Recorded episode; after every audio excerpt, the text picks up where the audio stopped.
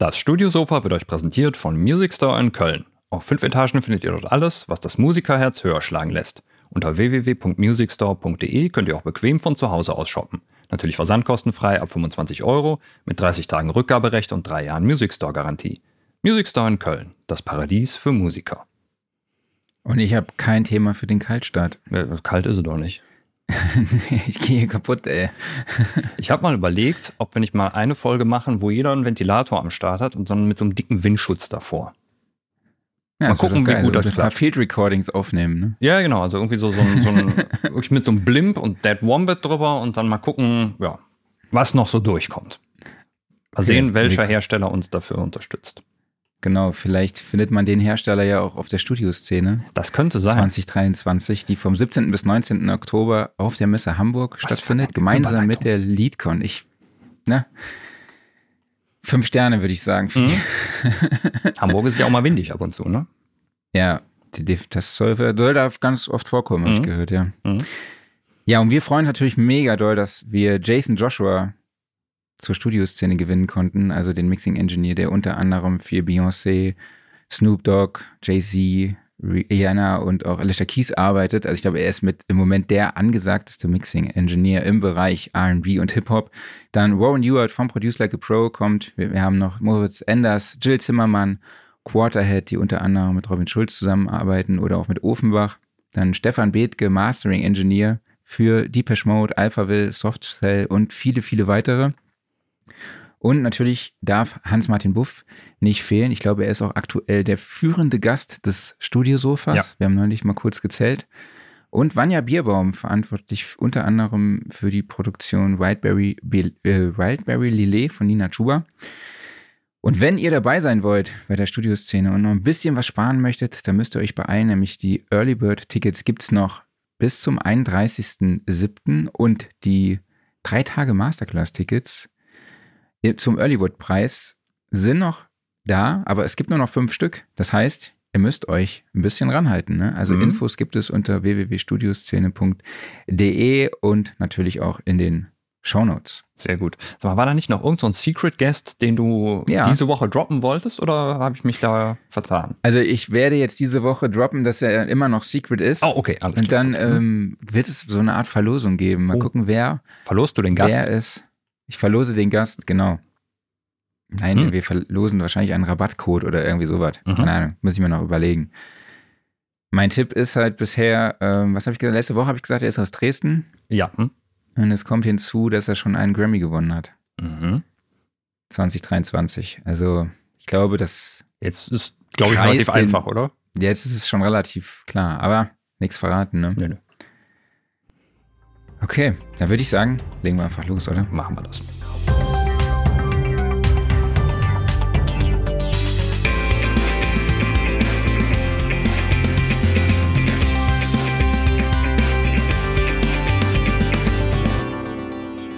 Studiosofa, der Sound and Recording Podcast, Ausgabe 163. Schön, dass ihr in dieser Woche auch wieder alle dabei seid. Ich spreche wie immer mit meinem Bringman Klaus Beetz. Mich mit dem König der Überleitungen, Marc Bohn.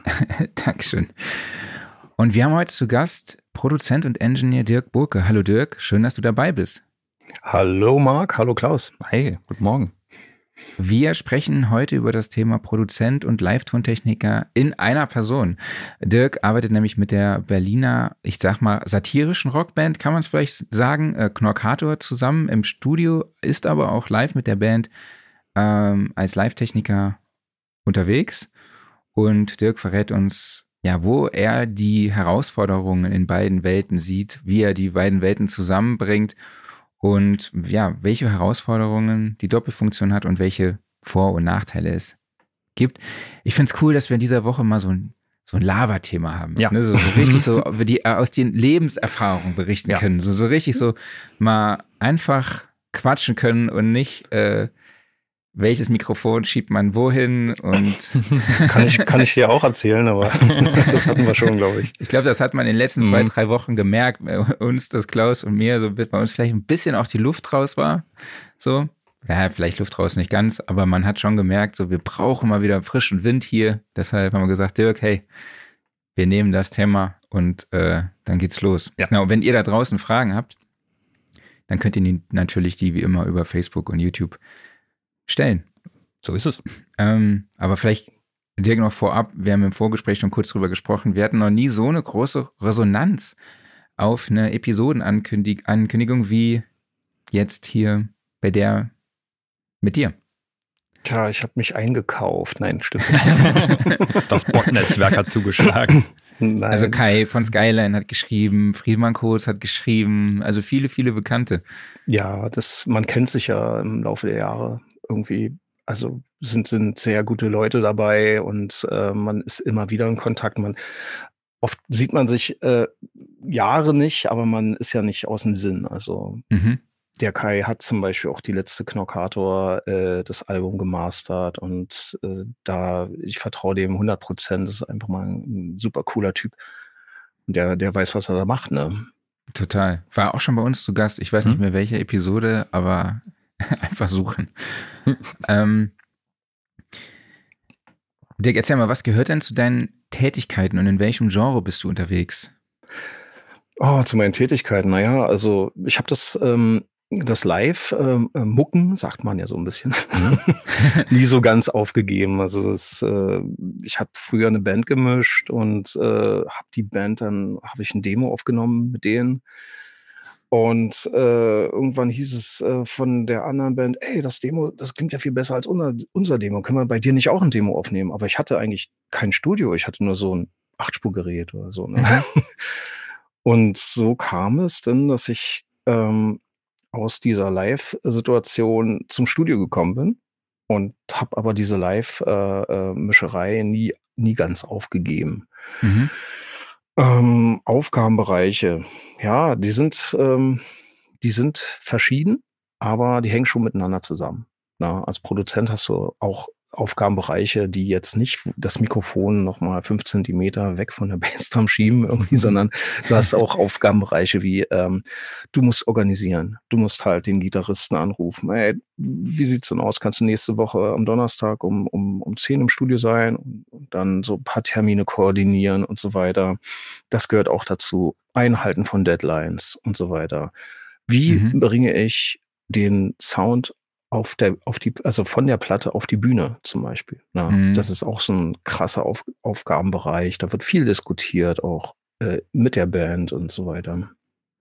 Da gehen wir auch gleich noch tiefer drauf ein, genau. Aber du, ja. das heißt, du, du hast ja dein Studio auch unter dem Namen Lakeside Studio, glaube ich, immer noch, ähm, aber du bist in der G7 Studio Studiogemeinschaft. Genau, das ist das Lakeside Studio ist meine Firmierung, könnte mhm. man sagen. Entschuldigung. Und äh, G7 ist ähm, wie so, äh, G7 ist das Tonstudio mhm. und äh, das äh, Konzept ist, ähm, wir haben ziemlich, äh, also wir haben gute Räume, aber mhm. die sind auch teuer. Und mhm. darum haben wir gesagt, wir machen eine Studiogemeinschaft. Wir sind drei äh, Parteien, also drei, drei Produzenten. Mhm. Und ähm, genau, und äh, der Monat hat 30 Tage und so roundabout, so über den Daumen gepeilt, hat dann jeder so zehn Tage. Ne? Mhm. So funktioniert das. Das funktioniert natürlich dann nicht, wenn man ein Album aufnimmt. Da braucht man natürlich mehr Tage. Und äh, aber das, das ist alles in, in, in, in, in Balance, würde ich sagen. Ne? Es gibt so Monate, da macht man mehr, Monate, da macht man weniger. Ähm, genau. Du sagst jetzt, ähm, also es äh, gibt es äh, unterschiedliche Räume für jeden, also beziehungsweise die Aufnahmeräume können von jedem quasi nur zehn Tage genutzt werden oder insgesamt das Studio? Nee, nee, es gibt äh, zwei Regien. Also es gibt okay. eine große, das ist Regie A, da, das seht ihr jetzt gerade, mhm. Regie A. Hier steht noch ein analoges Mischpult. Das ist aber eigentlich mehr, also wir haben auch mega viel Gear. Und dann gibt es halt äh, Studio C, das ist eher so, ja, wie sagt man, ähm, Urban Pop, äh, Hip-Hop. Ähm, da, da sind die Sachen ein bisschen abgespeckter, aber auch hochwertig. Und ähm, dann gibt es äh, so quasi drei Aufnahmemöglichkeiten. Das ist mhm. einmal ein bedämpfter äh, Raum, ähm, das äh, Studio B sozusagen. Dann eine Lounge, die ist sehr äh, lebendig, mhm. ähm, wird von vielen sehr gerne genutzt, auch von Neoklassik-Leuten. Wir haben da Aufnahmen gemacht mit einem historischen Flügel. Äh, die sind echt cool. super geworden, hat mein Kollege gemacht. Also Hut ab, Matze. Viele Grüße. Und dann gibt's halt den Norman, der sitzt sehr häufig in äh, Studio C und ähm, das ist eher so auch der, der Künstler, ne? Also der, Mhm. der, der schreibt da auch, der kann sich da verwirklichen und ähm, im Studio C finden auch Einmietungen statt halt von äh, vielen, ähm, ja, wie sagt man, Urban Pop, äh, Hip-Hop Größen, die dann äh, das mal für, für, für, ja, für eine Session nutzen. Mal einen Nachmittag, mal irgendwie drei Tage. Das ist sehr verschieden. Mhm. Und was sehr gern gemacht wird, ist natürlich hier am Pult zu posen und Videos zu shooten. Das wird natürlich sehr gern gemacht. Was ist es für ein Pult? das ist eine Soundcraft, also eine alte Soundcraft. Die ist zwar, die hat schon Motorfeder, aber naja, sie funktioniert und äh, wir recorden, äh, also gerade im Multitrack recorden wir relativ viel noch mit ihr. Sehr cool. Okay, cool. Und wie sieht denn so die Zusammenarbeit aus äh, im G7-Studio? Also ist es auch so, dass ihr kooperiert, äh, Projekte zusammen angeht und euch da auch regelmäßig austauscht? Ja, auf jeden Fall. Also das, das macht ja eine Gemeinschaft auch aus. Ne? Also man, man äh, tauscht sich aus. ähm, es gibt, es geht sogar so weit, dass man Jobs irgendwie ein bisschen weitergeben kann. Ne? Mhm. Hey, könntest, könntest du das machen? Kannst du dir vorstellen, das zu machen? Und äh, dann gibt's auch Sachen, wo man äh, ja, also jetzt zum Beispiel, ich sag mal so Drum Replacing, ne? Also äh, macht ja keiner, macht ja keiner natürlich nicht. Niemand. Aber ähm, da gibt es auch schon mal irgendwie eine Anfrage, ey, wie sieht's denn aus? Könntest du da den Track, könnte ich mir vorstellen, du hast genau die Tools und dann macht man das schnell irgendwie. Und äh, der Matthias hat andere Sounds wie ich, der benutzt andere Sounds und dann gibt es eine Band, die äh, äh, aber genau diesen Sound braucht, den Matthias hat sozusagen und dann tauschen wir sich so ein bisschen aus. Ja, cool. Genau. Also, äh, das nächste Ding ist halt Backline. Wir haben sehr viel ähm, Gitarren, äh, äh, Amps da, Gitarrenboxen. Und äh, das ist auch eben äh, nice to have. Also gerade wenn eine Band reinkommt, handgemachte Musik spielt und die sagen, okay, heute möchte ich mal den Bugera spielen oder den, den, den, ja, weiß ich nicht, Petersburg oder den Fender Twin. Und das ist alles da, ne? Und das ist Sehr natürlich cool. auch im Studio eine sehr schöne Situation, wenn mehrere Parteien oder mehrere Leute halt ihr Gear einbringen, das zu nutzen halt. Mhm. Das ist einfach ein, äh, ein sehr cooler Mehrwert. Apropos alles da und Gear. Wenn ich jetzt gerade mal so schaue, ich meine, du hast da ja gut gefüllte Racks und es gibt dann ja immer so diese Geräte, die speziell aussehen und dann einen anspringen. Also gerade jetzt mal dein, dein Tischrack da, man sieht ein, äh, ein Mindprint-Gerät, so die schön knallige Rot noch, die ja irgendwie leider so ein bisschen in der Versenkung verschwunden sind. Was ist das da drunter? Ist das ein TL-Audio? Das ist ein Teleaudio, ja. Ja, der der Ivory, weiße? Mhm. ja, das ist ein weißer Ivory und äh, das ist auch von Matthias. Mhm. Ich persönlich bin jetzt nicht der TL-Audio-Fan, aber die machen schon so einen gewissen Sound ne, mit den Röhren. Mhm. Ähm, genau, also so Matthias Welt Mhm. und das ist so meine Welt. Ja, sehr cool. Ich, ich fand es immer schade, dass TL Audio irgendwie so in letzter Zeit, ich meine, klar, die gibt es nicht mehr, die Firma, aber dass die auch so verschwunden sind von den ganzen Bildern. Also es ist Ja, relativ war- selten, finde ich, dass man die inzwischen nur noch sieht. Ja, die waren ja in den 90ern, waren ja schwer angesagt. Ne? Ja, ja. So, Mhm. so mit der blauen Serie, den Genau. IQ hatte ich auch. Super IQ, super Mhm. Sound, aber die hatten immer Probleme mit den Insertbuchsen, die korrodierten dann und also ich hatte echt Kontaktprobleme mit dem Ding. Ach, krass, okay. ja. Mhm. Ich habe auch noch einen, einen TL Audio Preamp hier, den habe ich nur momentan nicht in Benutzung, weil der hat halt so einen ganz dunklen Sound, was eigentlich mit dem SM7 zusammen total cool ist, weil dann hast du halt noch mehr so diese ganz tiefe, voluminöse Stimme. ganz ne? Und manchmal ist es noch zu vieles Guten, ne? Ja, das hängt ja mal ein bisschen auch von der Quelle ab. Also Mhm. wenn du halt, ähm, ja, also sagen wir mal, eine helle Stimme hast, dann bist du ja mit, damit sehr gut bedient. Ne? Ich habe ja auch Ja. Äh, Lorenz Preamps, ähm, da ist einer, der, der klingt richtig dunkel und dann der, der andere, der klingt relativ linear. Also sie sind definitiv nicht gematcht, aber wenn du da kreativ bist, dann kannst du da eine Menge mitmachen. Ich habe da vor, vor ein paar Wochen mal eine liebe Nachricht von einem Zuhörer bekommen, der sagte, er hat zum ersten Mal hier das entsprechende Video zum Podcast geschaut und nicht nur den reinen Podcast gehört und war dann enttäuscht, dass er bei mir keinen gut gebauten Metaler gesehen hat. Weil er meine Stimme kannte, ne? Ja, was ist ein gut gebauter Ja, sagen wir mal so, von der Größe her kommt es wahrscheinlich hin bei mir, aber nicht von der Breite. Ne? Ja, das stimmt. Also breit muss du schon sein beim Metal. Ja. cool. Okay, wenn wir jetzt mal in das Thema mal einsteigen. Wir haben ja gesagt, ja, wo liegen die Herausforderungen, ne, wenn man beides macht, also die Live, in der Live-Welt unterwegs ist und halt auch im Tonstudio. Und wir haben ja, wir haben gesagt, wir haben es vorgenommen, dass wir das am Beispiel deiner Zusammenarbeit mit der Band Knockator machen. Kannst du vielleicht mal ganz grob skizzieren, wie diese Zusammenarbeit, sorry, zwischen dir und Knockator aussieht? Kann ich. also das, das Ganze. habe ich jetzt gehofft.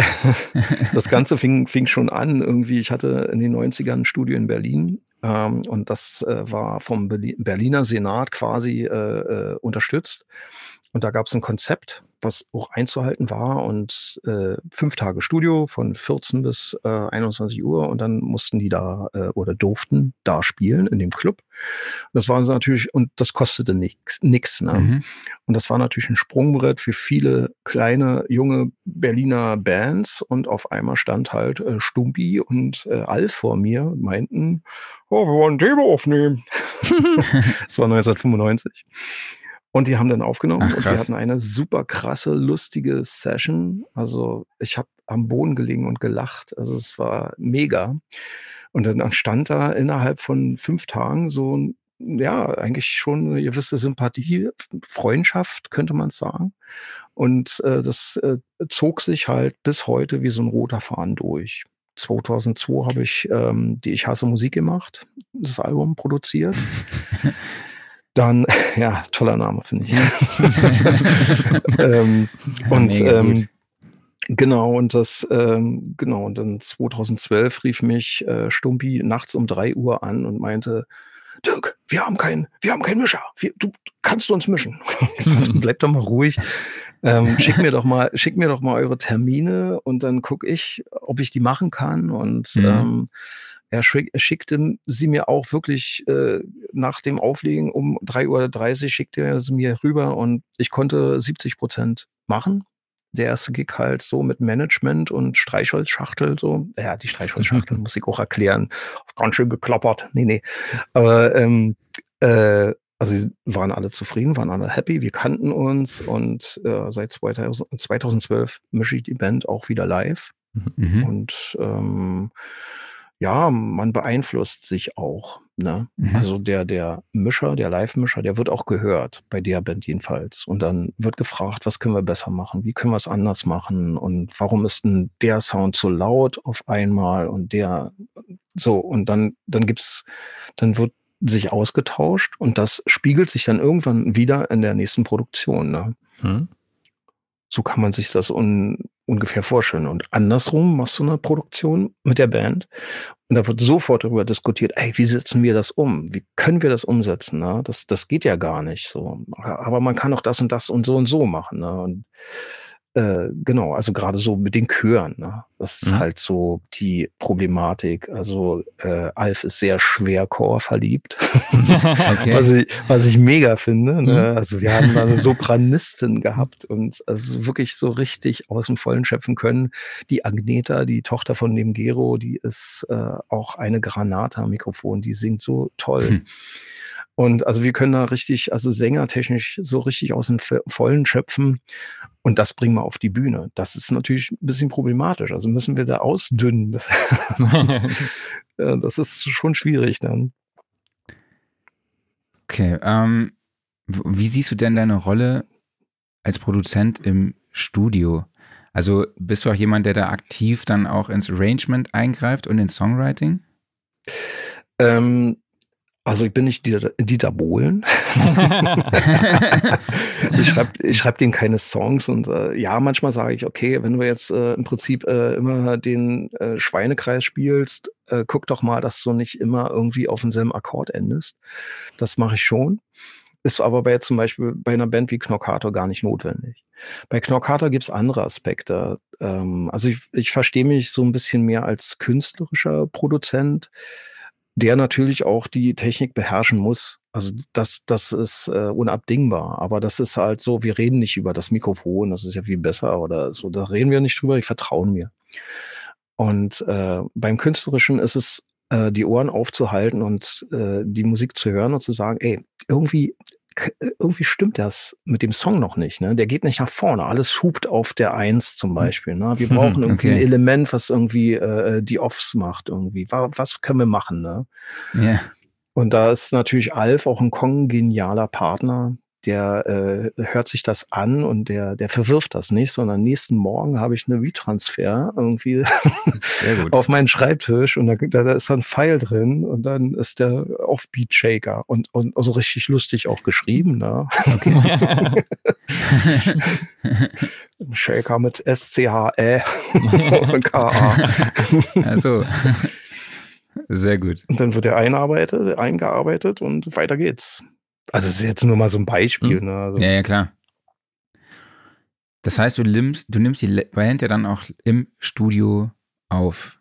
Ja. Ähm, wie sieht dann so eine Session aus? Ähm, nehmt ihr im Overdub-Verfahren auf oder gerade weil bei dir ja auch diese Live-Geschichte eine Rolle spielt, ist es vielleicht auch so, dass die Band live im Studio einspielt? Äh, bei Knockator eher nicht. Also der Alf, äh, der bringt schon relativ äh, äh, gute Demos, sie sind also, also arrangementmäßig gute Demos mit, mhm. die sehr ausgereift sind. Okay. Und dann gilt es darauf, also er macht sich da nicht so viel Mühe mit Sounds, ne? Das soll ein da ist Gitarre. und äh, Kenn ich. Ja, genau. und, äh, und dann geht's ans, äh, an, an den Sound finden. Ne? Also der Drama spielt äh, quasi komplett analoges Drum. Ne? Also da ist auch mit mhm. Replacing fast nichts gemacht. Ne? Man unterstützt eher als Replacen. Ähm, der Bassist äh, bereitet sich äh, vor, das ist auch ein sehr guter, der Reiko. Der kommt dann hier mit, einem ganz klaren, äh, mit einer ganz klaren Soundvorstellung an. Ne? Und da, da, da, da ist eigentlich nur noch Feinschliff zu machen. Das ist alles Overdub-Verfahren. Basti ist natürlich so der Star, so an der Gitarre. Der möchte natürlich immer seinen bluesigen Sound haben. Das hm. ist auch cool. Aber manchmal bei gerade so schnellen Riffs, dann braucht man schon ein bisschen mehr Edge und so. Und, äh, aber wir haben das eigentlich sehr gut hinbekommen. Wir haben auch super Equipment hier dafür um auch mal ein bisschen modernere Sounds irgendwie zu fahren. Das ist natürlich Knorkator, Gitarre und modernere Sounds. Das ist so ein bisschen, also ich würde sagen, die, äh, der Sound von Basti an der Gitarre ist immer noch sehr traditionell. Ne? Also mhm. es ist jetzt kein High-Gain, Drop-Haar oder äh, äh, genau, also äh, Sound irgendwie von Mishuga oder so. Mhm. Also das ist schon okay. irgendwie immer noch Knockator, immer noch Basti. Und so soll es auch bleiben. Welche Amps kommen da so zum Einsatz? Ähm, wir haben jetzt für die äh, DVD, also DVD wird es ja nicht werden, es wird ein YouTube-Format äh, werden, äh, haben wir tatsächlich einen Baroni, das ist ein Italiener, oh. das ist so ein kleines Tischgerät. Okay. Und das ist geil, das klingt echt gut. Ne? Das ist irgendwie, ich, ich schätze mal, das ist Class D und da werkelt halt in einer Vorstufe eine Röhre. Mhm. Äh, macht halt clean und äh, äh verzerrt und klingt echt gut. Und es geht direkt über eine alte äh, Marshall-Box, also die ist äh, von mir. Die habe ich ähm, von einem Sänger aus Kreuzberg gekauft. die habe ich mal gemischt. Und äh, ich habe mich immer gewundert, warum hat denn der Sänger so einen geilen Gitarrenton und der andere nicht? Ne? Und mhm. das war echt die Box, ey, unglaublich. Krass. Und dann wollte er nicht mehr, dann wollte er keine Musik mehr machen und hat mich gefragt und ich sagte, so, ich kann die eigentlich gar nicht gebrauchen, nur und dann erinnerte ich mich daran und dann habe ich sie ihm doch abgekauft. Ne? Und äh, da sind so Rola-Speaker drin. Ich glaube, das waren Vorläufer von Celestion damals. Und mhm. äh, das ist, du kannst durchgucken durch die Pappe, das ist so ein Greenback. Und äh, die hatten ganz, äh, ganz transparenten Sound. Ne? Und ähm, genau, das, das zum einen, die Platte zum Beispiel, die äh, ähm, Sieg der Vernunft, auch die davor haben wir über ein 40 Watt Bender äh, Vollröhrenamp gespielt, der 2000 und oh, 2000, nee, stimmt gar nicht, 1994 gebaut wurde, so rum. Das ist der Michael Bender, ist ein Freak aus Kreuzberg. also ein total verrückter Typ. Da gehst du hin und willst eigentlich das Ding abholen. Und der sagt, ja, Moment, hier, hör mal die Vorstufenröhre. Die ist ja viel besser. Warte mal, ich tausche noch mal schnell. tauscht der da, äh, wirklich, der Amp ist offen und der tauscht da die Röhren und du, du fährst dir nur im Kopf und denkst, nein, ich wollte doch nur den Amp abholen. Geil. Und der hat zwei davon gebaut. Äh, hässliche Dinger, 19 Zoll irgendwie äh, Rack, na, wie das mhm. so früher so war, mit Century Turn und so einen dicken Fußschalter. Und der Clean-Kanal ist der Hammer. Also Basti ist halt so ein ähm, Tretmops-Fan. Äh, mhm. also der hat, weiß ich nicht, 250 Verzerrer zu Hause, glaube ich. Und der bringt auch immer was Neues mit. Roger Meyer oder wie sie alle heißen. Und dann brauchst du halt einen guten Clean-Kanal. Und das ist genau die Hochzeit. Ein guter, ein gutes Pedal und ein guter Clean-Kanal macht so viel mhm. aus. Mhm. Total. Kann ich nur bestätigen. ähm, wir haben jetzt eine Frage von Blues Fuzzy. Ähm, ist eine gute Überleitung. Okay. Ich habe nämlich dieselbe Frage gehabt. Guten Morgen. Wird eine Studioproduktion von dem Gedanken beeinflusst, dass man den Albumsound noch auf die, die Live-Bühne bringen möchte?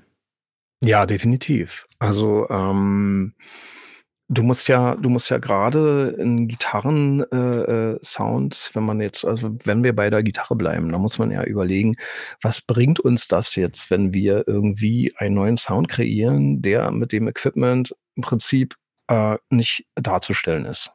Ja, mhm. Zum einen. Und das, das nächste, die nächste Überlegung ist natürlich dann die, Basti spielt seit 30 Jahren in dieser Band.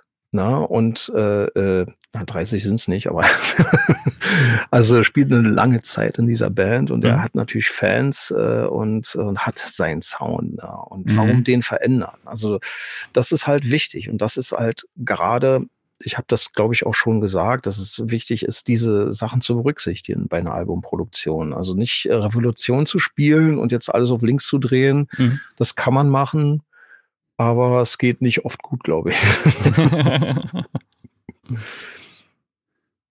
ja, welche Faktoren spielen denn dann eine Rolle, also im Studio, um zu gucken, dass der Song auch live funktioniert? Dass der Song auch live funktioniert. Ähm, ja, erstmal natürlich äh, der Beat. Ne? Du musst, der Drama muss es spielen können. Der Drama muss es locker spielen können. Also er darf nicht irgendwie äh, an seine Grenzen kommen. Das setzt natürlich auch gewisses Können voraus.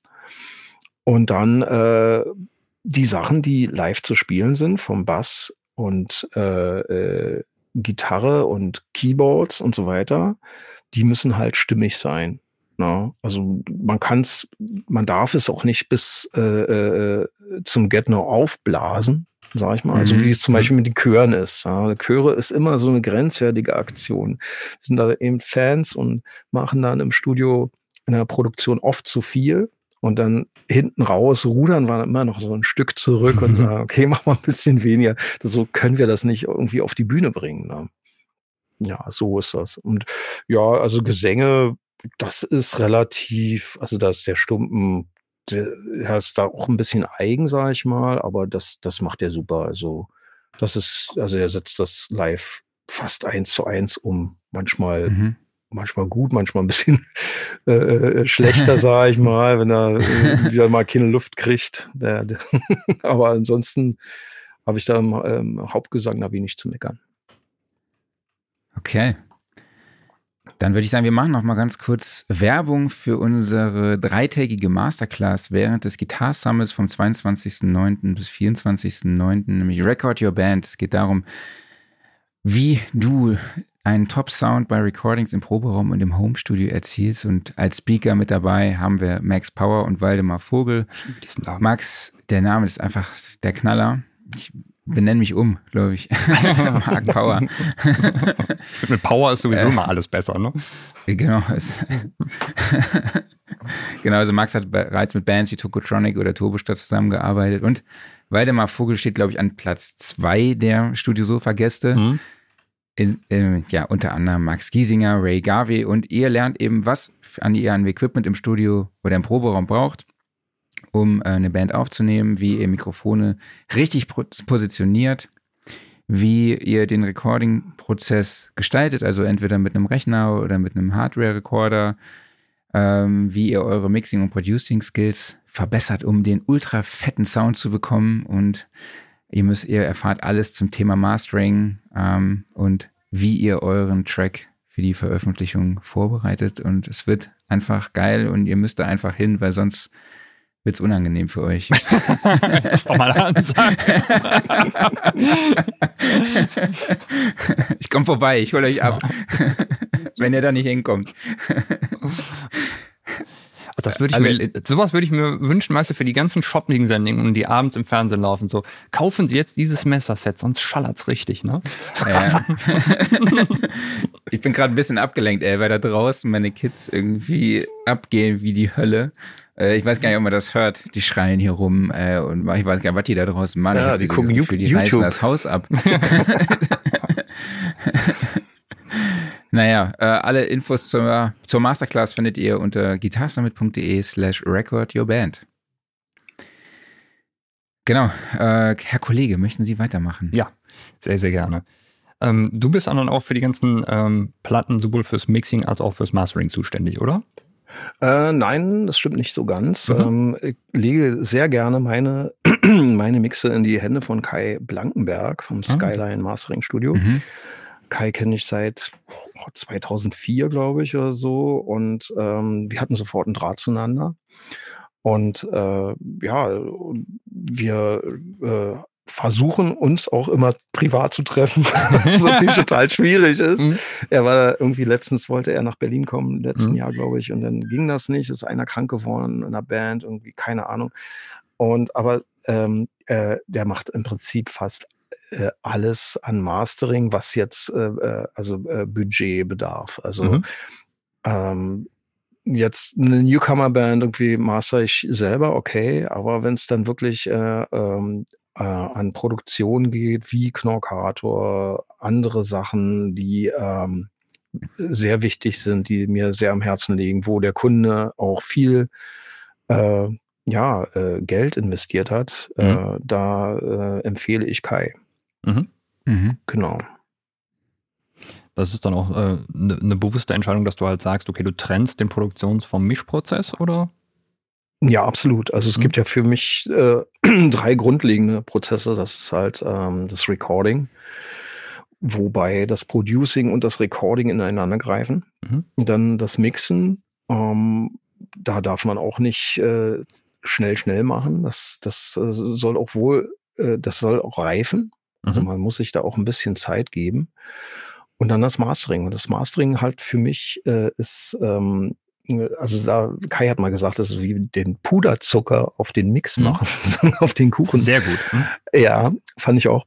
Und äh, ja, da, da gibt es halt einen Menschen, den vertraust du und der mhm. hat nochmal ein drittes Ohr auf die Produktion. Und, und so, und dann fragst du den, ey, ist das nicht irgendwie doch ein bisschen zu viel Subbass oder so? Und dann kriegst du auch eine Reaktion darauf, ne? Nee, mhm. finde ich gar nicht oder so. Und ja, Genau, ja. und das, das möchte ich eigentlich nicht missen. Und das ist genau der Grund, warum ich das irgendwie äh, in dritter Hände abgebe. Ja. Es ist eigentlich eine Seltenheit, dass das alles nochmal so aufgetrennt wird. Also ich meine, klar, du hast auf der einen Seite heute oft noch den Recording- und Mischprozess in einer Person und dann das Mastering noch getrennt. Aber jetzt wie in deinem Fall, dass du also wirklich sagst, Recording bzw. Produktion ist eine Person, Mischprozess ist eine, Produkt, äh, ist eine Person und Mastering nochmal. Ne? Äh, nee, da hast du mich falsch verstanden, glaube okay. ich. Also ich meinte, mhm. das Recording, äh, Producing, das, das mache ich ja auch. Genau. Ne? Und das Mixing. Also mhm. das, das ist schon eine äh, Also Person. Mixing machst du auch. Mhm. Genau. Und dann. Nur zu Mastern gibst du ab quasi. Nur Alles zu klar. Mastern gebe ich es mhm. weg. Genau. Okay. Okay, dann haben wir es jetzt richtig. Ja. Okay, wo siehst du da für dich die Vorteile, wenn du quasi die Aufnahme gemacht hast und dann auch mischst? Ähm, dass du mischt schon beim Rekorden. Du, also im, okay, Kopf, ja. im Kopf weißt du schon, was da passiert. Also du hast, also das ist wie malen. Du hast halt ein Bild äh, und, und denkst dir, wow, und jetzt ja, ja, und dann kann das bei Mix so richtig. So, das, ist echt schwer zu erklären. Mhm. Also man, man, man hört einen Song und dann hat man einfach schon so ein Bild, wie das klingen könnte. Und dann, dann hörst du dir andere Musik an, die so, äh, äh, wo du, du sagst, okay, das erinnert dich daran, das ist eine Referenz, das klang mal mega geil. Mhm. Wie waren das, wie waren das? Und Also ich äh, beschäftige mich in so einer Produktion auch sehr mit dem Sound dann, den ich dann erreichen möchte. Und das fängt mhm. schon beim Recording an eigentlich. Mhm. Gibt es denn bei dir dann nochmal eine Phase, wo du sagst, okay, ich ziehe nochmal alle Fader runter und baue den Mix nochmal von null auf? Oder ist es einfach wirklich schon während des Recording-Prozesses, da steht das Ding dann schon so halb? Ähm, naja, also ich sage mal so, äh, nicht auf Null runterziehen, äh, das mache ich jetzt nicht. Aber äh, das, äh, so, so ein Rough Mix, den du den Musiker mitgibst, ähm, der dient meines Erachtens nach nur zur Orientierung. Was haben wir aufgenommen? Mhm. Soll da noch was rauf oder nicht? Aber das hat nichts mit dem endgültigen Sound zu tun. Also mhm. da, da, kommt noch so viel Processing drauf und äh, man kann noch so viel arbeiten an dem Sound. Ähm, das, das wird schon regelrecht auf äh, links gedreht. Dann. Mhm. Also die Roughmixes sind sehr einfach, sehr roh, meist auch irgendwie dumpf und äh, also ich, ich glaube, jeder kennt das, ne? Mhm. genau leise. Ja, ja wir, wir, hatten letzte Woche, als wir mit äh, Markus Niehofer gesprochen haben, hatten wir auch halt dadurch, dass äh, er auch sehr viel live mischt oder gemischt hat, ähm, ist es ihm halt möglich, im Mixing-Prozess sehr schnell Entscheidungen zu treffen. Einfach zu sagen, okay, ich mache das jetzt einfach so, ich ziehe gezielt hier eine Frequenz raus, ich drehe da eine rein oder sowas, einfach weil man halt durch das Live-Mischen gewohnt ist, schnell zu arbeiten. Äh, kannst du das auch so bestätigen? Ja, absolut. Also du, also als Live-Mischer wenn, wenn du eine Supportband hast als Live-Mischer, hast du keine Zeit. Du musst, du musst es machen. Du musst es einfach, der, die Bassdrum muss reinkommen, zwei Filter, okay, ist näher. Mhm. So, du musst, du musst schnell sein. Ne? Und das kannst du natürlich im, äh, im Produktionsprozess auch sehr gut benutzen im Studio. Allerdings sehe ich da eher Stärken, wenn man äh, Monitoring macht jetzt für den mhm. Kunden, mhm. ne? umfangreiches Drumset, so einen Monitor rauszugeben, in Stamps oder nicht in Stamps oder einen kompletten Mix ist, ist egal, aber da musst du auch schnell sein, weil du willst ja mhm. dem Kunden auch eine gute ja, Basis liefern, sag ich mal. Ne? Ja. Mhm.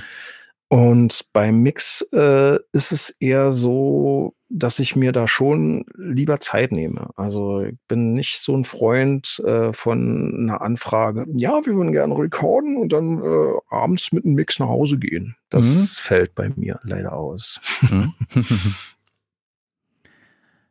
Wenn wir jetzt mal zum FOH kommen, ja, worin unterscheidet sich denn die Arbeit im Studio im Vergleich zu live für dich am meisten?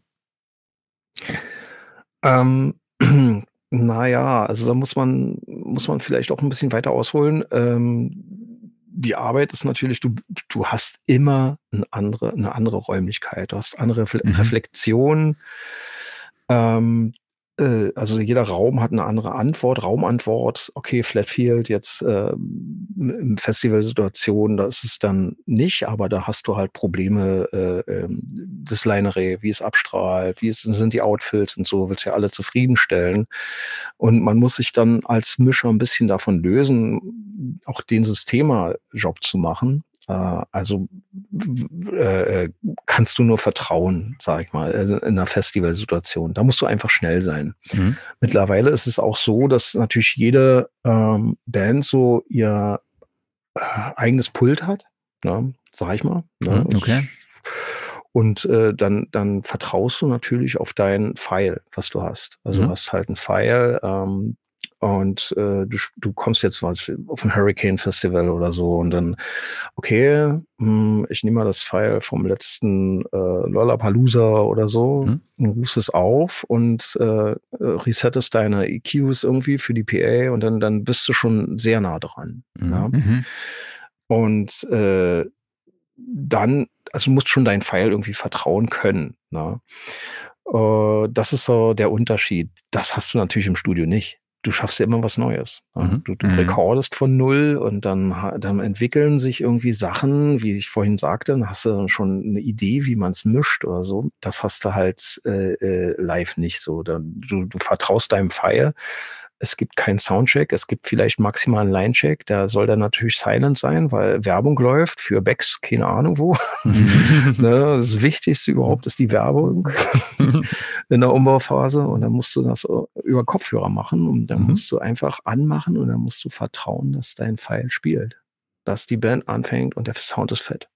Okay, mhm. das heißt, Ihr seid dann auch mit einem digitalen Pult natürlich dann unterwegs, was ihr ja. für jedes Session, also für jedes, für jeden Auftritt dann auch nehmt.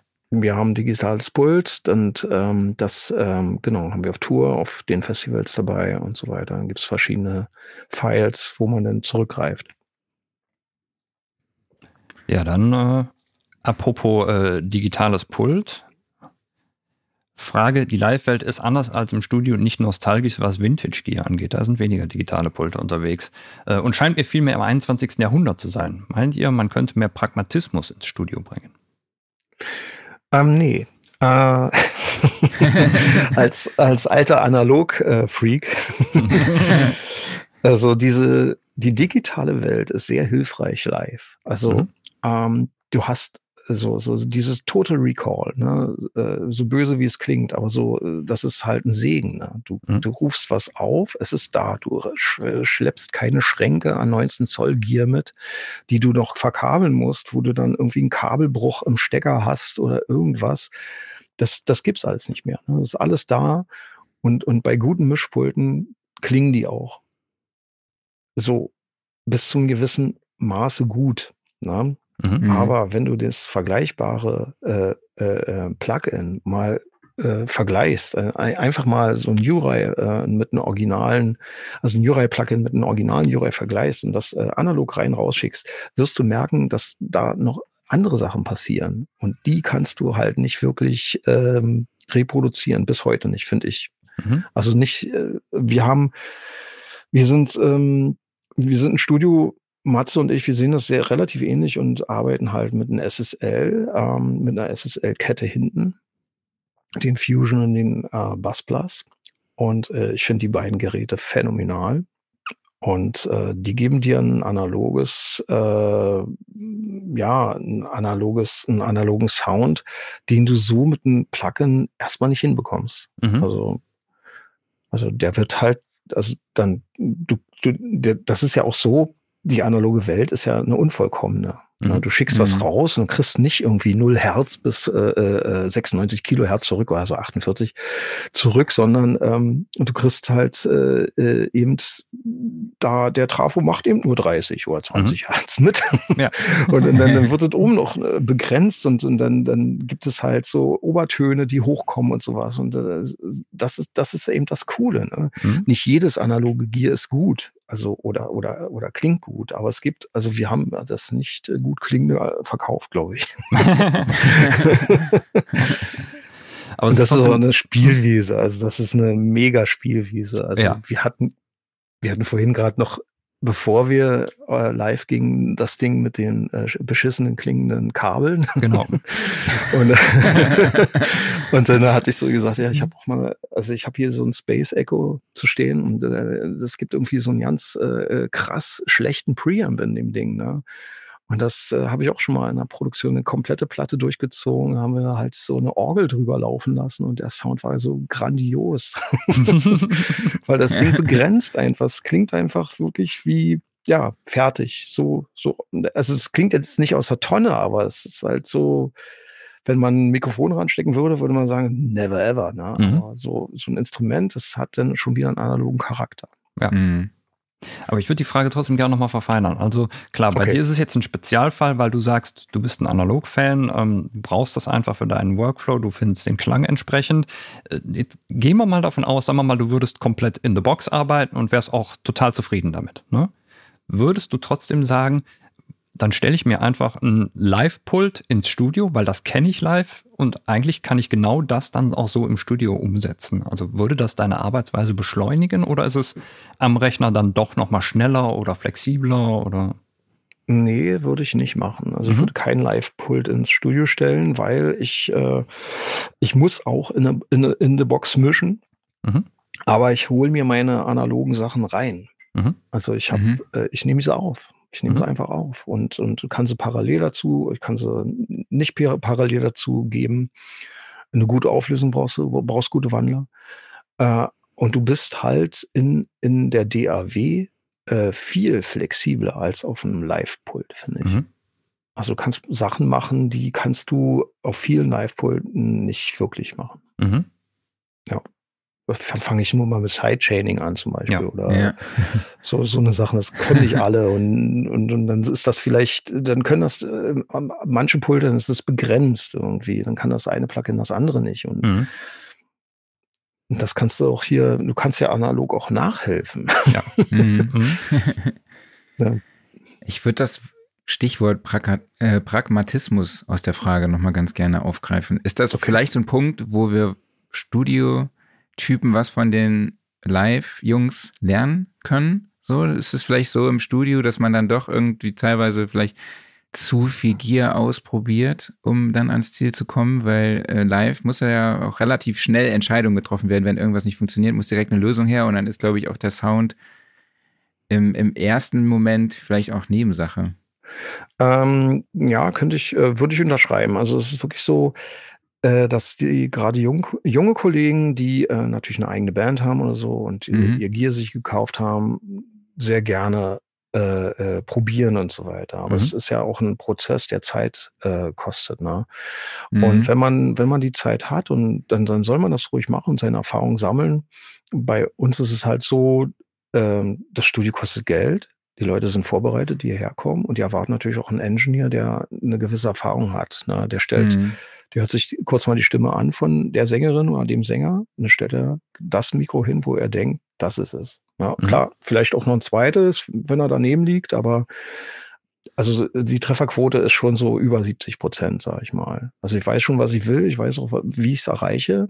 Ja, und es gibt auch immer wieder äh, Sachen, kommt jetzt Stefan vorbei, ja, sicher, ist mein neues Mikrofon, voll Hammer. Ja. Das und denkt, wow, ey, cooles Mikro. Ey. Das, das gibt's auch, na Mhm. klar. Aber ähm, äh, also es ist schon so, dass man äh, in so einem Studioprozess, also im, im Produktionsprozess, doch auch schnell sein sollte. Mhm. Also das, das habe ich vom Live definitiv übernommen. Ja, Mhm. Du stellst was hin und dann, okay, du, du, du, du, du, fixst das noch ein bisschen oder machst ein bisschen Update irgendwie und dann stimmt auch der Sound irgendwann Mhm. relativ schnell. Dann schauen wir doch einfach mal in den Live-Bereich. Also, wie sehr äh, hilft es dir, dass du bereits mit der Band im Studio gearbeitet hast live? Oder an welchen Stellen vor allen Dingen?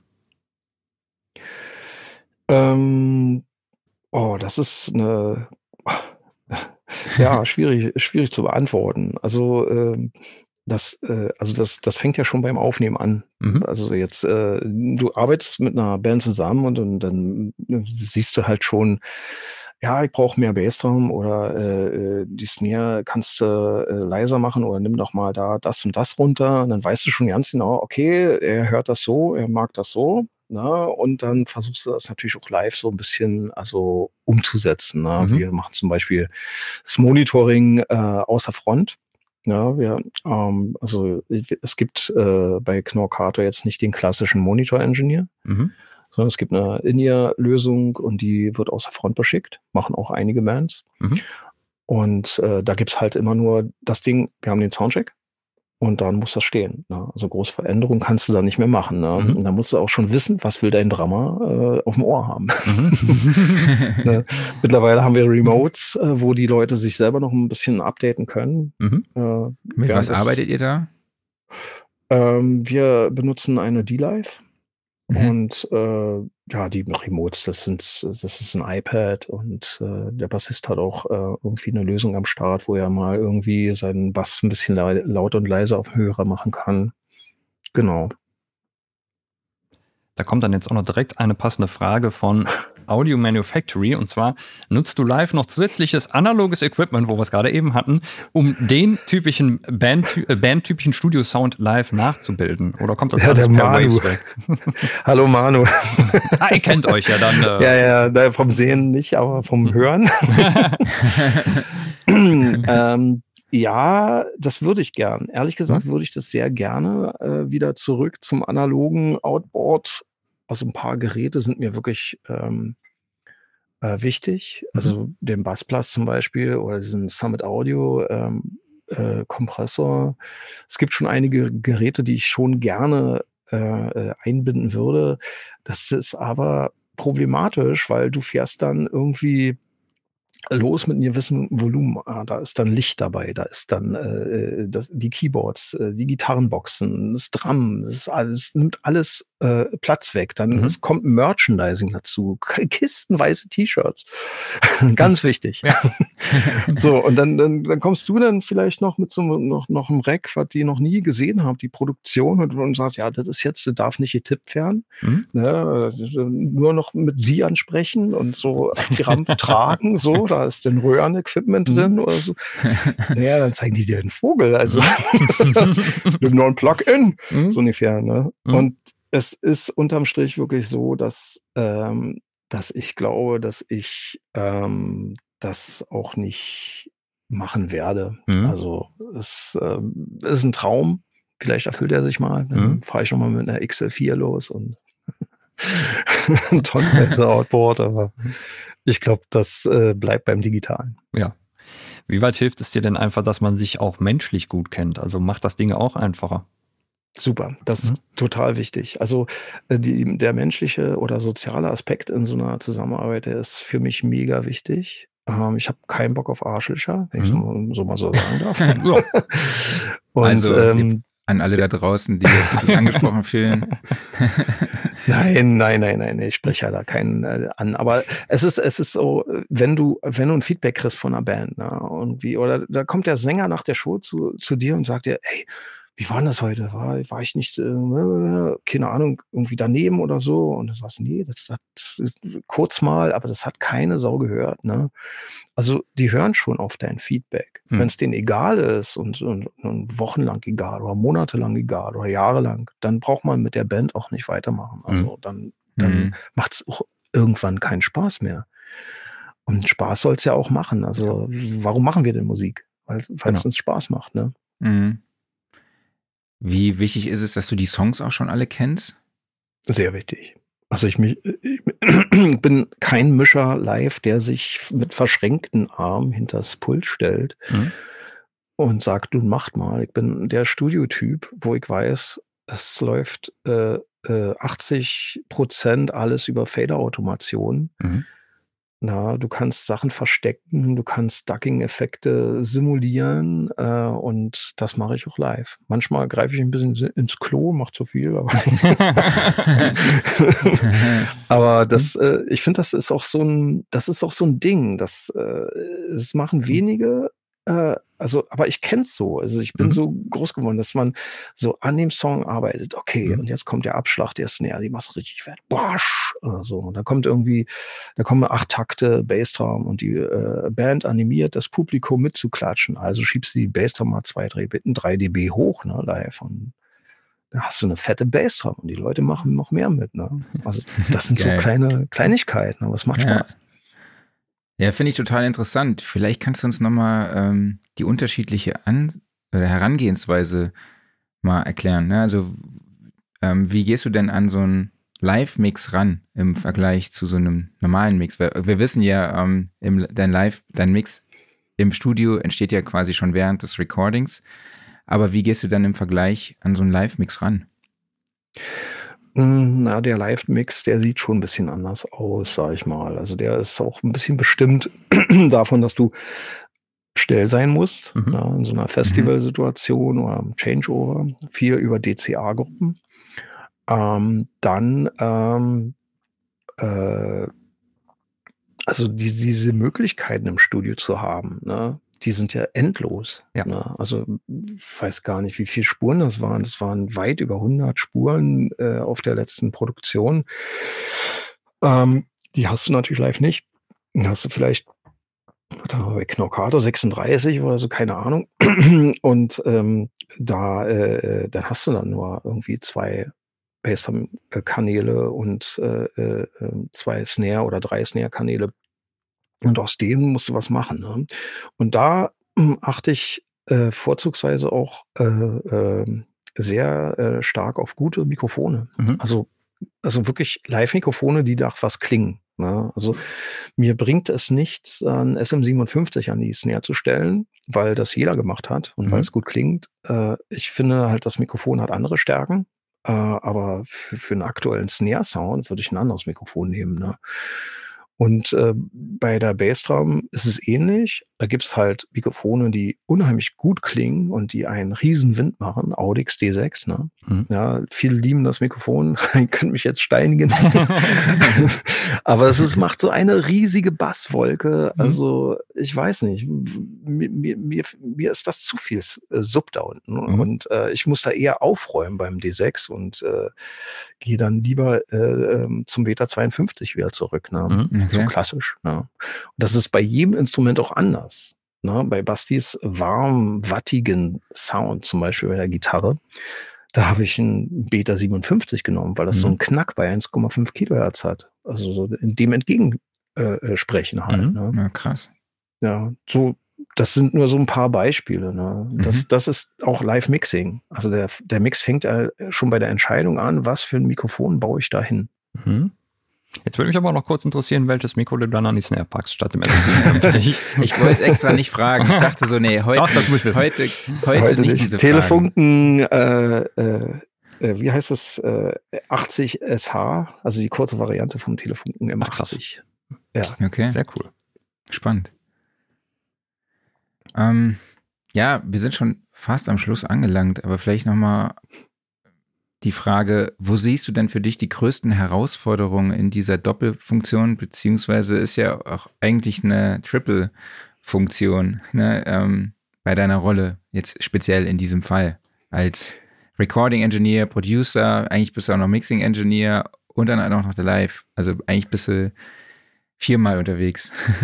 naja, die größte Herausforderung ist für mich, ähm, jede Platte muss die andere toppen können. Also okay. Mhm. du darfst nie irgendwie, also äh, das ist, das ist wirklich eine harte Herausforderung. Ne? Du hast eine gute Platte abgeliefert und alle klopfen dir auf die Schulter und sagen, mega und so. Und dann kommt die nächste Platte und du stehst da und oh, wie machst du das jetzt?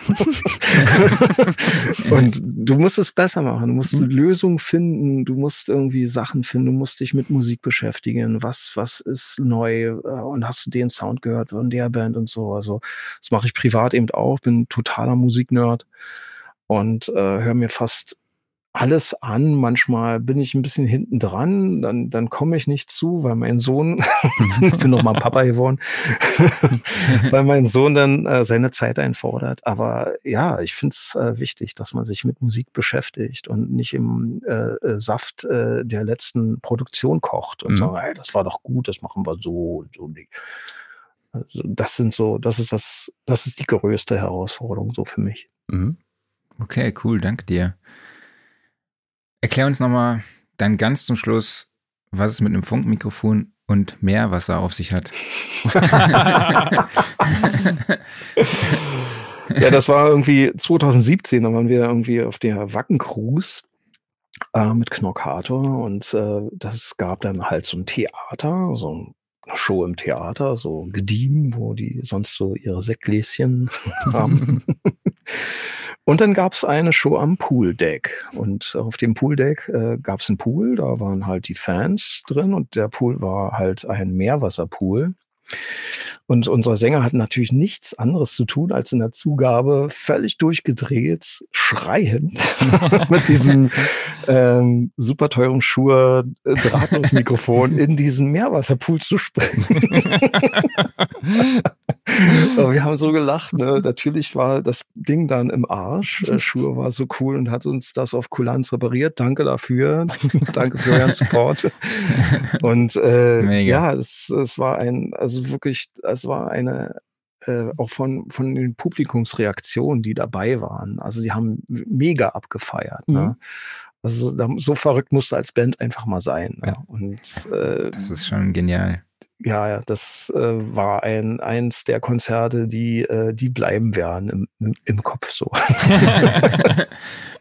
Hast du da vielleicht noch ein, zwei Momente, die dir da so spontan einfallen? Äh, ich kann mich noch erinnern, äh, ich habe dann ich habe da das Mikrofon auseinandergenommen, habe dann an der Reling gestanden und das auf die Luft gehalten, dass es trocknet.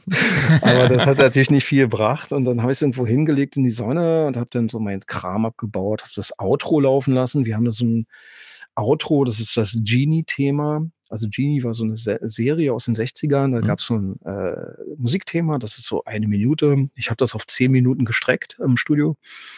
Und dann lief das so und habe die, die Leute gar nicht so beobachtet, ne? Aber die haben wohl alle getanzt, ne? Und ich, äh, dann war das dann aus und dann sollte dann der Kollege übernehmen mit, Pa- äh, mit, mit äh, Pausenmusik quasi, ne? Mhm. Und wollte gerade mein iPod abstecken, ne? Und dann kam, steht da so ein Typ vor mir, so zwei Meter großer Mettler, so groß wie breit, und sagte so zu mir, mach das sofort wieder an. und ich guck so nach oben, ja, na klar. und dann haben die weiter getanzt. Geil. Tolle, ja, tolle Erinnerung auf jeden Fall. Geil. Ähm, ja, dann sind wir am Ende angelangt, beziehungsweise können das Thema abschließen und ich übergebe wieder an meinen lieben netten Kollegen. Genau. Und ich stelle dir unsere beliebten Typfragen. Du bekommst immer zwei Antwortmöglichkeiten zur Auswahl und musst dich für eine von beiden entscheiden. Mac oder PC?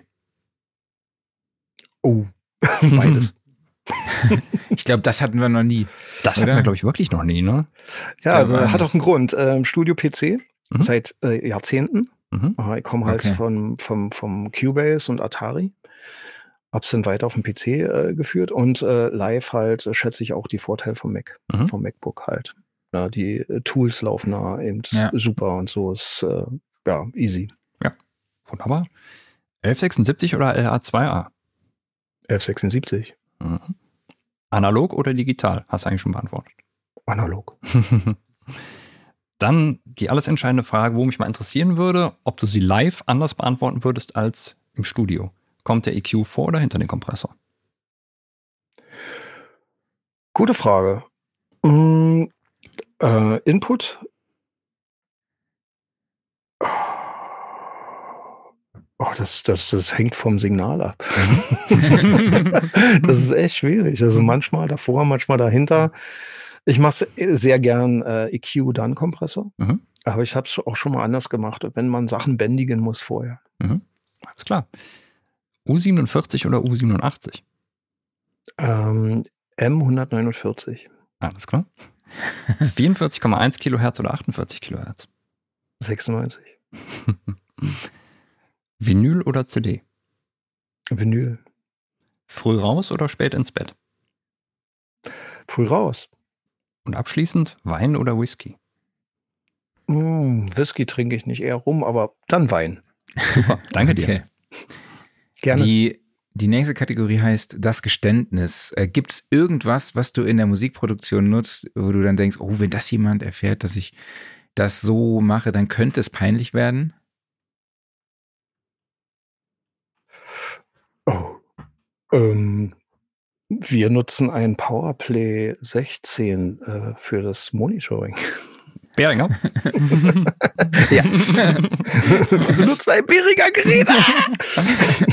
Weil man immer sagen muss, die, die Kopfhörerlösungen von Behringer waren immer geil. Also dieser klassische Ja, äh. Rack-Kopfhörerverstärker auch von denen, den hat Die Leute fahren Band. voll drauf ab, ey. Ja. Die haben halt ihre 16 Kanäle, die Ja. schrauben sich das Ding selber zurecht, wenn sie Mhm. wollen. Also super. Witzig. Dann haben wir noch unsere Referenzliste. Wir haben eine Spotify-Playlist, die wir jede Woche mit neuen Songs befüllen. Und lieber Dirk, hast du einen Referenzsong, wo du sagst, da ist entweder das Mixing toll oder die Produktion oder das Sounddesign, Arrangement, was auch immer, egal welches Genre, egal welches Jahrzehnt. Oh, das ist sehr schwierig. Das äh, wechselt bei mir äh, äh, monatlich. Also Muse ist auf jeden Fall mit dabei, Mhm. finde ich. Ähm, das sind, das sind ganz neue Sachen, die ich äh, vom Namen her nicht weiß. Sonst hau auch gerne von Muse irgendeinen Song raus. Ich glaube, von Muse haben wir überhaupt schon was von Muse auf der Playlist? Ich habe auch gerade überlegt. Mhm. Ich glaube nicht. Ah, ja, wenn ich wüsste, wie der hieß. Ähm. das war eine Single irgendwie ähm, vor anderthalb Jahren. Mhm. Und sie hat so, so, so, so einen fetten Chorus, so, so völlig über, überproduced. so, aber es ist sehr bestimmt. Es hat mich auch äh, beim Mix äh, der Platte, also äh, Sieg der Vernunft, Mhm. ein bisschen geprägt, schwer beeindruckt, dass man halt so diesen Gegensatz schafft zwischen einer Band und, und dieses Aufgeblasene, so, das, mhm. das fand ich irgendwie, erst habe ich gedacht, ey, das macht man noch nicht, das kann man noch nicht machen, aber dann habe ich gesagt, oh, das ist aber cool, irgendwie fetzt das voll. Mhm. Also, das ist dieser, ja, dieses Single von Muse vor anderthalb Jahren, bevor die Platte okay. äh, released wurde. Ich habe den Namen gerade nicht auf der Pfanne. Klaus findet den, oder? Ja, Super. ich, ich gucke einfach mal, was, was da so vor anderthalb Jahren kam und was es dann so gewesen sein könnte. Werden wir schon finden. Cool. Was. Und ansonsten okay. äh, ist es halt irgendwas von mir. Es wird schon passen. Äh, Marc, was hast du dabei?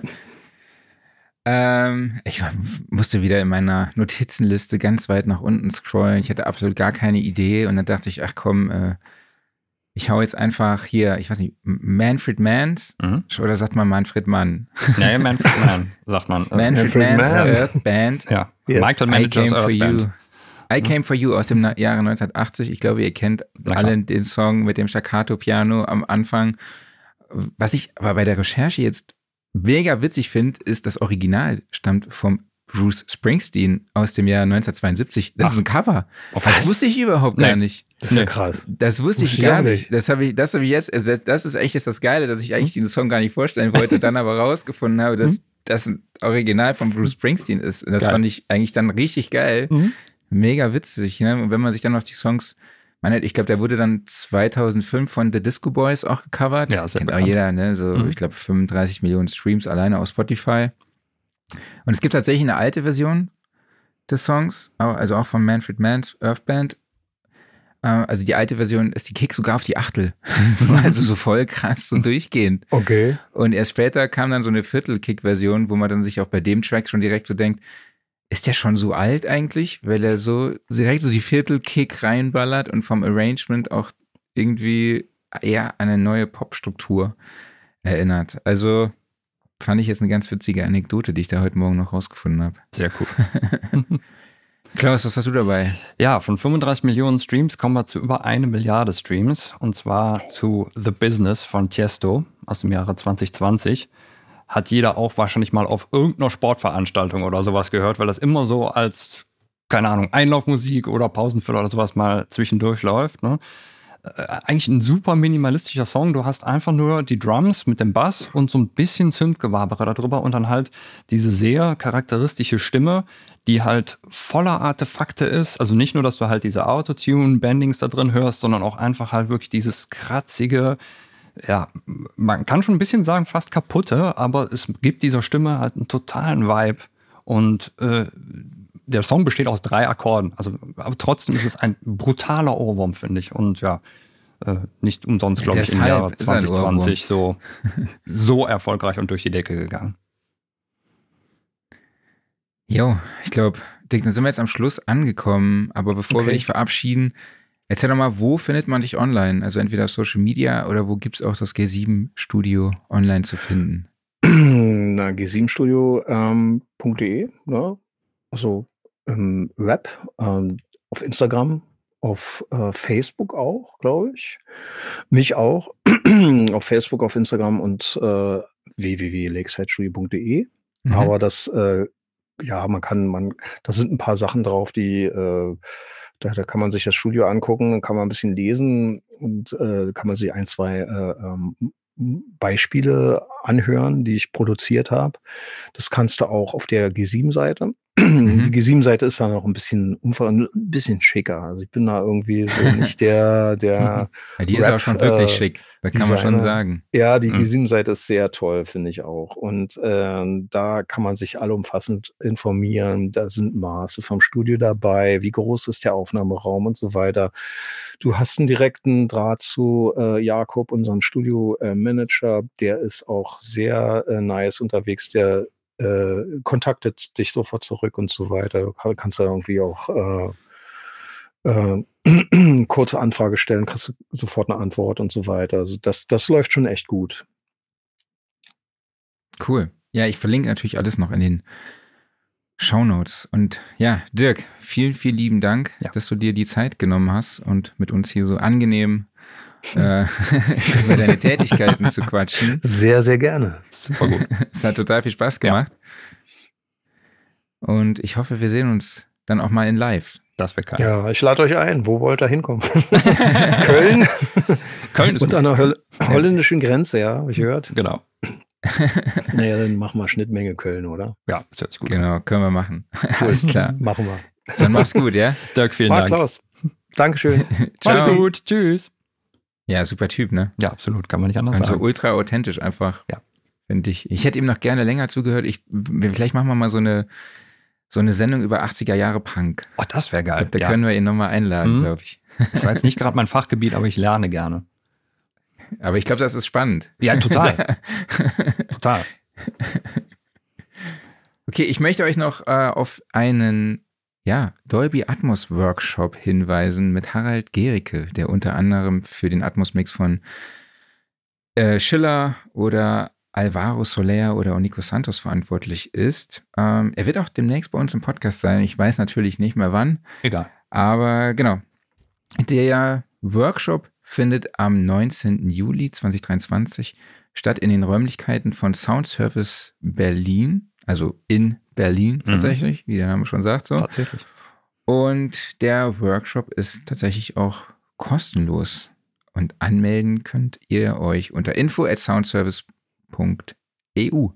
Nice. Die Infos packe ich euch auch nochmal in die Shownotes und findet ihr auch in den, äh, ja, auf unserer Website. Mhm. Gebrauchtwarenmarkt habe ich hier stehen. Hast Ja. du was zu verkaufen im Moment? Äh, nee, bei mir wird sehr, sehr selten was verkauft. Also, weil Okay. ich kann mich einfach überhaupt nicht von Gear trennen. Ja. Wenn, wenn was Ich verschwindet, ist es in der Regel kaputt gegangen. Okay, ich hätte ein One Republic Ticket abzugeben für den 4. Oh. Juli auf dem Bonner Kunstrasen. Also wer Bock hat, kann sich einfach bei mir melden per WhatsApp oder an mark.bohn.ebnermedia.de. Ja, perfekt. Äh, Übergabe machen wir dann vor Ort. Sehr cool. Ich muss auch sagen, ich finde den Namen Kunstrasen geil. Der ist schon geil, ne? Mhm. Da hat mal jemand nachgedacht. Sehr gut. One Republic, okay, ja. Muss gar nicht, dass es die noch gibt. kennt ihr. Klar. Ja, ich meine, du bist ja in, in dem Thema mehr dran, hast ja auch äh, den entsprechenden Workshop mal gemacht, aber irgendwie, irgendwie habe ich es aus den Augen verloren. Ne? Hm. Also weißt du nicht mehr so auf dem Schirm? Nee, nee. Ne, da kommt eigentlich ständig irgendwie eine neue Hitsingle raus. Okay, nee, Das dann, äh, dann bin das Ja. einfach ich. Aufreger der Woche. Hast du was, über das du dich aufregst im Moment? Ja, es ist kein riesiger Aufreger, aber irgendwie, ähm, ich habe mal angefangen, diverse Synthesizer nicht klassisch über 5-Pol-DIN-MIDI zu verkabeln, sondern wenn die mal eine USB-Schnittstelle haben, habe ich mir mal gedacht, die mal zu nutzen. Einfach so, um halt Kabelwege zu sparen. Und was dann nervt, ist, wenn du mal so ein Gerät nicht eingeschaltet hast, dann ist es so, dass du halt äh, jedes Mal, wenn du in Cubase eine Session lädst, dann ploppt da so eine Nachricht auf, so Hilfe, Hilfe, Gerät nicht gefunden. Während ein MIDI-Interface hast du ja normalerweise immer angeschlossen. So. Und daher wird dich das da nie stören. Und ich hätte gerne ein Häkchen, wo ich sagen kann, so, ist okay, brauchst du mir nicht jedes Mal anzuzeigen. Weil dadurch geht nichts kaputt. Also, wenn ich das Gerät das nächste Mal äh, eingesteckt habe und wenn die Session geladen ist, dann wird das auch alles wunderbar erkannt. Also du verlierst nichts dadurch, aber diese Warnmeldung poppt halt jedes Mal auf. Und das würde ich gerne deaktivieren. Also, äh, liebe Steinberger, irgendwie die Tage musste doch Cubase 13 mal kommen. Wenn ihr das noch kurz reinpatchen könntet, wäre super. Danke. genau. Oder wenn jemand da ist vom Cubase Support. Ja. Der dir dann auch weiterhelfen kann, ne? Ja, ich glaube, das geht halt einfach nicht. Ne? Also es ist ja auch prinzipiell richtig, ist ja kein Fehler. Ich habe noch eine Support-Anfrage. Bitte. Mein Aufreger der Woche ist nämlich, ich habe vor kurzem eine etwas ältere Mixing-Session auf, äh, äh, geöffnet. Mhm. Ich glaube mit der Endung Final 2078, äh, weil dann doch nochmal in der letzten finalen Version Änderungen vorgenommen werden sollten. Mhm. Neue Vocals wurden eingesungen für den Schluss. Mhm. Also mit so sowas liebe ich ja natürlich dann. und ja, dann öffne ich, öffne ich diese alte Session und es kommt die Fehlermeldung von Logic, dass das Projekt Probleme hat beim Öffnen von 8-Bit-Audio-Files. Du hast 8-Bit-Audio-Files. Ja, ich habe keine 8-Bit-Audio-Files in meiner Session. Keine Ahnung, was das soll. Und äh, das poppt halt jedes Mal, wenn ich irgendwie in der DAW rumklicke. Ich mache zwei Klicks und bei jedem zweiten Klick poppt diese Meldung auf. Dann kommt, poppt die Meldung dreimal auf. Ich muss die dreimal wegklicken. Dann Was? klicke ich noch zweimal und dann taucht die Meldung schon wieder auf.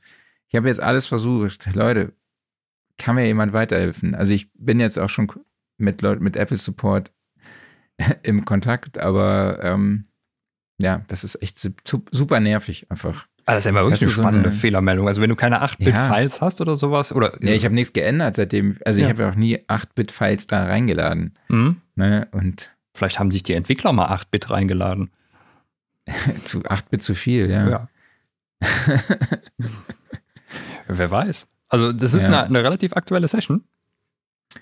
Also, nee, die Session, klar, die, die Session ist älter. Also, ich habe die nur, die war, war habe ich vor einem Jahr wahrscheinlich mhm. finalisiert oder okay, so. ja, gut. Mhm. Und dann habe ich die halt jetzt nochmal geöffnet und dann kam plötzlich diese Fehlermeldung. Das ist natürlich mehr nervig. Ja. Also es ist jetzt keine Session irgendwie von Mitte der 90er, wo es hätte passieren können, dass da vielleicht noch 8-Bit vorhanden nee. sind. Nee, eigentlich nicht. Wobei selbst da, glaube ich, 16-Bit nur noch verwendet wurden. Egal. Ja. 8-Bit Audio-Files. Ja. Ja, ist eigentlich witzig, ne? Irgendwie so, wenn du Sample Rate Reduction benutzt, beziehungsweise Sample Rate ist natürlich jetzt genau das falsche Wort, also die, die Wortbreite reduzierst, also die Bitrate. Ähm, das machst du gerne über irgendwie einen Sample Rate Reducer, also einen Bit Crusher ich, ich rede mich gerade um Kopf und Kragen. Du hast ein Plugin, was sich in der Regel Bitcrusher nennt, aber auch die Sample Rate reducen kann. Oder manchmal nennt man das auch Sample Rate Reducer. Du willst aber in Wirklichkeit die Bitrate reduzieren. Also. Sehr diplomatisch heute unterwegs, Kollege. Ja, ja. Also, du möchtest gerne digitalen Knös veranstalten und haust dir ein Plugin drauf und reduzierst dann virtuell die Wortbreite bzw. die Bitrate auf 8-Bit. Aber echte 8-Bit-Aufnahmen, wo machst du das? Kannst mhm. du teilweise gar nicht mehr. Oder in der Regel kannst du. Nee, gibt es eine DAW, die auch noch 8-Bit-Aufnahmen erlaubt? Gibt der Wandler das überhaupt noch her? Welche Mondphase haben wir gerade? ich habe keine Ahnung. Machen wir schnell weiter, bevor das eskaliert. Genau. Workflow der Woche. Hast ja. du was mitgebracht? Genau. Ich werde mal gucken, ob das ein Workflow wird, aber ich hatte ja letzte Woche schon erzählt, dass äh, Spectral Layers 10 am selben Tag erscheint, was es dann auch getan hat. Und äh, das habe ich mir dann direkt gekauft, das Upgrade, weil da einige sehr spannende Neuerungen drin sind. Vor allen Dingen halt, was so Sachen angeht wie Vocal Separation, was sehr interessant ist. Also du kannst dann hingehen und hast zum Beispiel ähm, in einem Podcast, wo mehrere Personen sprechen und dann kommt das durchaus mal vor, dass dir keine Einzelspuren geliefert werden, sondern eben halt alles in einem Fall drin ist nicht geil und dann versuchst du es so auseinanderzuschneiden. Und Spectral Layers ist ja immer sehr stark schon gewesen, so im Thema Unmixing, also gerade auf musikalischer Basis. Du ziehst dir die Drums raus, du ziehst dir die Vocals raus und so weiter und so fort. Und jetzt gibt es halt ein Unmixing von verschiedenen Stimmen, gerade für solche Sachen. Das heißt also, du kannst dir automatisch aus einer einzigen Vocalaufnahme mehrere Stimmen herausrechnen lassen und die dann auf verschiedene Spuren teilen. Also das wird sicherlich ein, ein, ein Game Changer werden, wenn das gut funktioniert. Ich habe es selber noch nicht ausprobiert, weil eben als die Situation noch nicht aufgetreten ist.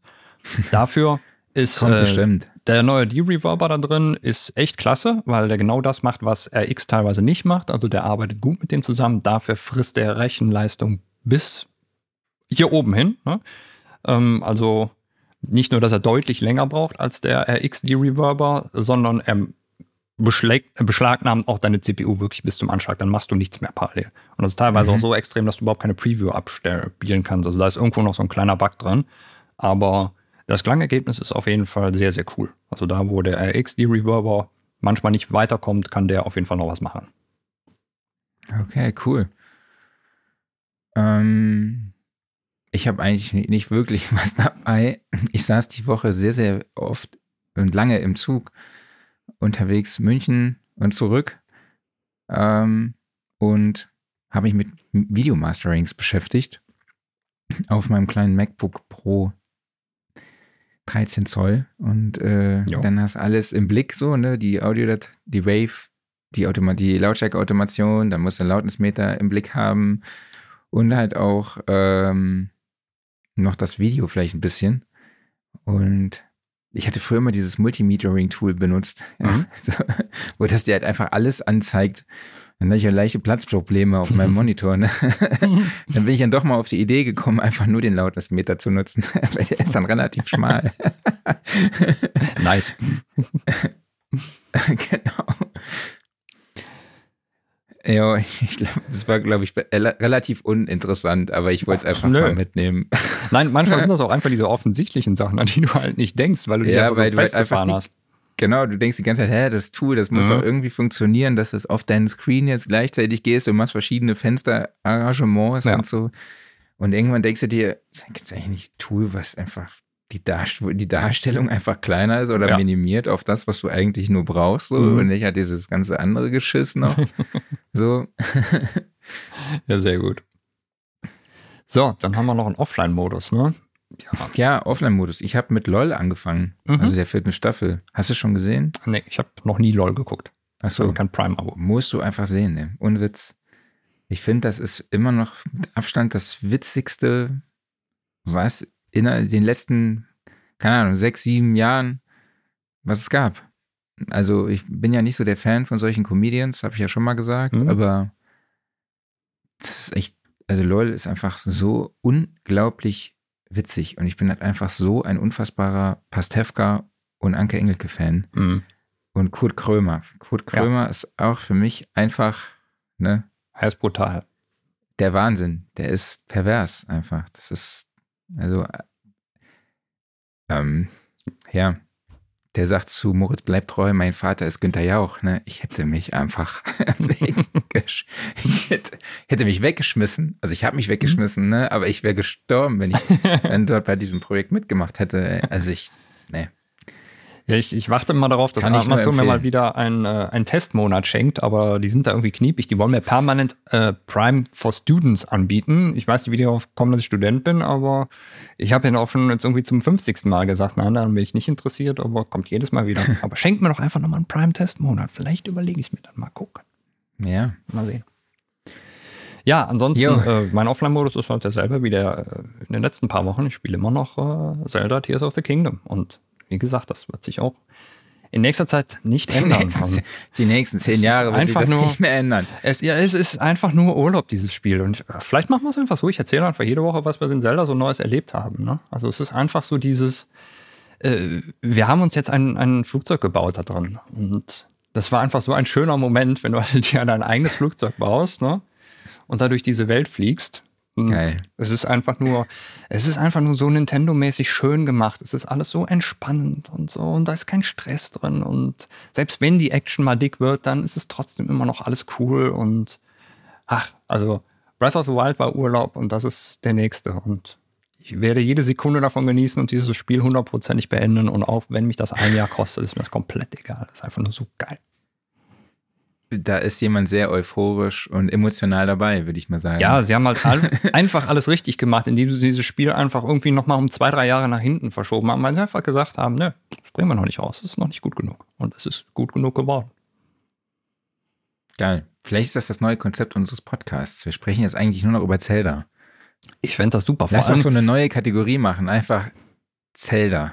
Also ohne Witz, So ähm, den, ähm, Zelda-Podcast. den Soundtrack davon, äh, sowohl von Breath of the Wild als auch von Tears of the Kingdom, der ist äh, einfach unter dem Gedanken so interessant, dass er fast nicht vorhanden ist. ne? Und Dieses Spiel hat ja fast keine Musik. Ach so. Ich meine, wo man das früher kannte von Zelda, wo die ganze Zeit irgendwie dramatisch und pompös und sowas, ne, da durchdüdelt, ne, ist es in diesem Spiel überhaupt nicht, ne. Du gehst die ganze Zeit durch die Landschaft und du hörst nur Naturgeräusche, ne, den Wind, Regen, ne, keine Ahnung was, irgendwelche Tiere oder sowas. Und alle paar Minuten kommt mal so ein ganz kurzes Klaviergeplingsel da rein, so blum, blum, blum, blum, blum. Und dann war das das wieder, ne. So einfach so, aber es ist völlig normal, ne, als ob das da so hingehört. Und das ist auch nicht durch irgendwas ausgelöst, sondern es begleitet einfach alles sowas. Oder wenn du in der Schneeregion unterwegs bist, dann ist da einfach so ein leiser Ton im Hintergrund, der sich ab und zu mal verändert. Geil. Und du, dir fehlt auch nichts, was dann die Dramaturgie an den einzelnen Stellen irgendwie unterstützt. Nein, also wenn es mal eine Zwischensequenz gibt, wo irgendwie die Mörder-Action ist, dann hast du natürlich auch den Soundtrack da drunter. Ne? Okay. Aber einfach so, wenn du halt in dieser Welt unterwegs bist und lebst, ne, dann ist das einfach nur so, ja, du bist halt da. Ne? Du hörst das, was diese Welt ausmacht und ab und zu mal so ein kleines bisschen, was die Emotionalität noch erhöht. Mhm. Super gut. Okay, vielleicht muss ich mir mal reinziehen. Ja, aber du musst mit dem Vorgänger anfangen. Hast du den? Kannst du mir den ausleihen? Oder Kann ist ich mal irgendwie. Nö, kann ich allein. Ja. Aber Cool. dann musst du halt auch Zeit dafür einplanen. Das ist nicht das Zelda, was du in, keine Ahnung, 50 Stunden durchspielst. Ich muss ja, ich bin ja immer noch bei Link's Awakening auf dem Gameboy. Ja, dann viel Spaß. Da bin ich, noch, bin ich noch auf dieser Affeninsel. Oder wieder das. Das dauert dann aber noch ein bisschen, bis du durch bist. Ja, Ich habe erst ein Viertel oder so. Ja. Bis noch ein bisschen. Naja. Ähm, So. Zelda Podcast Corner. beendet. Ja. Machen wir noch kurz ein bisschen Gear Corner. Es ist immer noch Sommerpause. Es passiert leider nicht viel. Und ja, so die einzige News, die wir jetzt hier mal so reinpacken, ist, es gibt Neuigkeiten aus dem Hause Korg, nämlich in Sachen Synthesizer, aber eigentlich sind es gar keine wirklichen Neuigkeiten, denn es gibt jetzt sowohl den Op6 als auch den Wave State in einer großen Version, nämlich in einer 5 Oktaven Keyboard-Version, nicht im Plastikgehäuse, sondern im Metallgehäuse. Und was sich auch noch geändert hat, ist, sie haben ein bisschen die Rechenleistung erhöht. Also er hat jetzt teilweise, äh, ich glaube, 80 Stimmen sind es. Vorher waren es 32, was schon ziemlich genug waren. Ansonsten ändert sich da nichts. Was sich noch ändert und was ein bisschen merkwürdig ist, ist tatsächlich der Preis hat sich geändert. Und zwar, die kosten jetzt über 2000 Euro. Und das finde ich heftig. Also, ich finde es nicht heftig im Sinne von, dass sie das nicht wert wären. Ganz im Gegenteil. Also sowohl Wavestat als auch Op6 sind fantastische Synthesizer. Und ich glaube, hätte es die Versionen, wie sie jetzt rausgekommen sind, schon von Anfang an gegeben, hätte mich dieser Preis nicht so irritiert, weil das ist der gleiche Preislevel, wo, keine Ahnung, Innovation Summit zum Beispiel drauf ist. So, auch so 2000 Euro rum. Ne? Und rein was Funktionalität, was Leistung angeht oder sowas, die spielen halt auf dem Level von diesen 2000 Euro Synthesizern. So. Die anderen, die Originalversionen, waren, glaube ich, einfach zu billig mit ihren rund 600 Euro. Weil was du für die 600 Euro geboten kriegst an Funktionen und an Rechenleistung, ist halt einfach top. Ne? Also es ist ein Preisbrecher, klar. Es ist ein, es ist so ein Plastikbombergehäuse und die Tastatur davon ist halt anwesend, aber äh, das Innenleben zählt halt. anwesend. Ja. Und jetzt haben sie es halt wirklich nochmal so in wertig und sowas rausgebracht. Aber dafür dann im Endeffekt für das Gehäuse und die Tastatur den Preis mehr als zu verdreifachen, finde ich heftig. Also, weiß nicht. Gibt vielleicht ein paar Leute, die genau auf diese Version gewartet haben, aber ja. Ansonsten inhaltlich absolut zu empfehlen und ich hoffe, dass sie auch vom dritten, vom Modwave, der mein persönlicher Liebling ist, auch nochmal so eine große Version rausbringen. Kaufe ich mir zwar nicht, aber einfach nur, weil es ein tolles Instrument ist. Jo, ansonsten haben wir nichts, ne? Großartig. Nö, ansonsten passiert da echt gerade nicht viel. Alle sind in Urlaub und Sommerloch. ja, einfach mal gucken, was so ist. Ne? Was sich in den nächsten Wochen tut. Wann das neue Ja. SSL-Plugin kommt. Wenn auch immer eins kommt. Ja. Bleibt spannend. Ja, ja, genau. Oder mal gucken, vielleicht gibt es dann ja auch mal Kabel-News, also wirklich so die schlechten Kabel, über die wir gesprochen haben. Ne? Das wäre doch mal was vielleicht hier für unsere Freunde von Cordial. Ne? Nicht so irgendwie das High-End-Kabel, sondern eben für die Garagen-Punk-Band. Ne? So ein Kabel, was halt auch wirklich, da sind schon zehn Leute draufgetreten. Ne? Und das ist auch Was schon mal in Schlamm gefallen. Ne? Was schon richtig Ja. authentisch ist. Für ne? den Oder so im authentischen Look, Sound. So, ne? Es gibt auch immer hier Audi Audioscape, die machen ja so analoges Gear, Ja. ähm, also beziehungsweise äh, ja, Legenden Mhm. bauen die nach und machen halt auch die Frontplatten so in so einem Used-Look. Ja, genau. Vielleicht wäre das noch eine Idee für Kabel. So. Ja, oder, oder guck mal hier, Cordial sitzen ja auch in Bayern. Ne? Also ich meine, ein gutes Kabel hat auch mal ein Bier gesehen. Ne? Also dann könnte man ja auch mal sagen, so vielleicht, vielleicht hört sich ein Kabel auch anders an, wenn da Erdinger statt Paulaner drüber gelaufen ist. Weiß man nicht. Ne? Genau. Wir sollten das untersuchen. Ich, ja, vielleicht gehst du dich jetzt auch untersuchen lassen. ähm, Ja, vielleicht soll ich das machen. ich glaube, Das es wird nämlich warm hier. Ja, ich glaube, es wird zu warm für uns. Mhm. Ich, wir sollten die Episode jetzt an dieser Stelle beenden. Ja. ähm, Aber- aber, vorher ja. müsst ihr noch Studioszene-Tickets kaufen, ja? Ja, ja, ja, auf jeden Fall. Ne? So, sonst, sonst kommt der Kollege vorbei, da wisst ihr ja Bescheid. Ne? Ich hole euch ab. Das wäre wohl wahrscheinlich dann wieder ein Kaufgrund für Leute, dass du sie abholst und auch da persönlich hincast. Ne? Meinst du? Ähm, denke ich schon, ja. Ich biete das, dann biete ich das an. Ja. Ich hole euch vom Flughafen ab oder vom Bahnhof. Ja, ist doch super. Singst du dann Ja. auch irgendwie so zwischendurch noch was, so während der Fahrt? Ja, ja. ich, ich mache mir so eine Jukebox, schnalle ich mir um. Ne? Geil. Okay, ich, ich glaube, das ist ein Selling-Grund. Wunderbar. So, da, dann müssen wir aber noch ganz kurz fragen, wer kommt denn nächste Woche? Witzigerweise kommt jetzt eben, kommt nächste Woche die Person, wo ich eben gesagt habe, ich weiß nicht, wann sie kommt. Ja, alles Harald Gericke, also der, Ja, der am perfekt. 19.07. den Dolby Atmos Workshop bei Sound Service Berlin macht. Also der Workshop ist präsentiert von Vokal und Dolby Atmos, also Mhm. beziehungsweise Dolby. Kostenlos, Infos findet ihr auf unserer Website soundrecording.de und ihr könnt euch anmelden unter info at sound-service.eu und das Ganze kostenlos. Und wie gesagt, Harald Gericke, der den Workshop bzw. die Masterclass macht, ist nächste Woche bei uns zu Gast. Und ich gehe davon aus, wir sprechen über Dolby Atmos. Ich äh, tippe auch mal in die Richtung. Irgendwas sagt mir das, dass das passieren könnte. Kann passieren. Ja. Je nachdem, was deine Untersuchungen ergibt. da brauche ich vielleicht auch gar keine Speaker, um mal räumlich zu hören hier. Ich höre eh schon komische Dinge. Egal. Ja. Bis äh, dahin würde ich sagen, äh, erheben wir uns von unserem schönen Studiosofa, denn das wird präsentiert vom Music Store in Köln, dem Paradies für Musiker. Vielen Dank an euch alle dafür, dass ihr bis hierhin durchgehalten habt. Vielen Dank an dich, Marc, und natürlich auch vielen Dank an den lieben Dirk, dass er uns hier so schöne Anekdoten aus dem Live- und im Studioalltag mit Knocklator erzählt hat. Nächste Woche dann vermutlich Dolby Atmos und bis dahin würde ich sagen, genießt das Wetter, bleibt alle gesund. Wir sehen uns dann und tschüss. Ciao, macht's gut.